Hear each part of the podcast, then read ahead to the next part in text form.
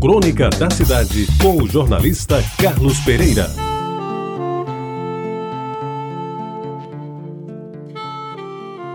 Amigos ouvintes da Reta Bajara, uma das poucas decepções que tive como estudante do Liceu Paraibano foi na hora de fazer o primeiro exame médico biométrico.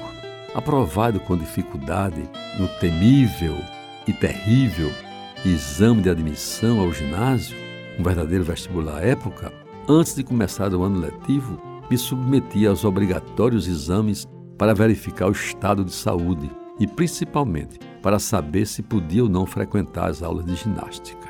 De manhã, bem cedinho, enfrentando uma fila de dezenas de adolescentes, como eu, tive de tirar roupa, desfilar de cueca samba canção, aquela branca de brinco com botões que não se lembra, em Mário Sérgio, e ficar morrendo de vergonha ao descobrir os ossos do peito salientes em consequência da asma infantil que eu tive quando era criança.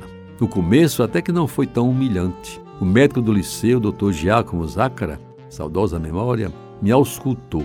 Mandou dizer 33. Bateu nos meus joelhos com aquele característico martelinho de borracha e perguntou se eu tinha tido alguma doença infecto-contagiosa, como tuberculose ou sífilis, por exemplo, males que naquele tempo ainda matavam muita gente. Lhe respondi que o único mal maior da minha infância tinha sido uma bruta asma que me consumiu muito oxigênio, muito trabalho de minha mãe e que tinha me curado sem saber como. Lhe expliquei que fiquei bom graças a um remédio, cujo nome eu nunca poderia saber, e uma promessa feita a Nossa Senhora das Graças, cujo pagamento fiz anos depois na Igrejinha das Graças que fica ali em Cruz das Armas, perto da fábrica de cimento. Ele me liberou para a ginástica e me recomendou que comesse mais e melhor. Conselho que era difícil de obedecer, dadas as condições financeiras da minha família. Mas, amigos ouvintes, a parte da biomédica foi bem pior. Aí foi a vez de Veloso, o velozão que era responsável pelo exame. Soprar uma espécie de bafômetro para avaliar a capacidade pulmonar, correr 100 metros livres, saltar alguma coisa em distância e decidir que tipo de esporte gostaria de praticar. Eram esses os eventos que constituíam aquele exame, cujos resultados eram convenientemente anotados numa ficha que iria me acompanhar durante toda a vida escolar.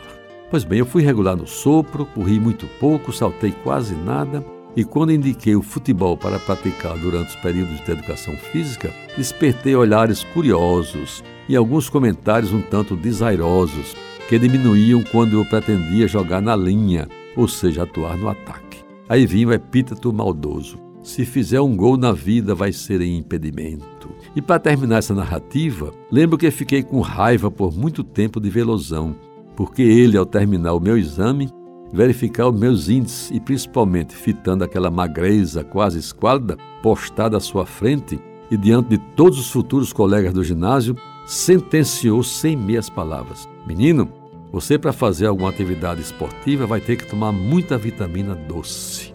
Eu nunca soube bem, amigos ouvintes, que tipo de vitamina era essa, mas devo dizer que há bastante tempo não sei o que é uma gripe, pois diariamente adiciono ao meu café da manhã uma grama de vitamina C, representado por um copo de suco de laranja, no que, aliás, faço muito bem.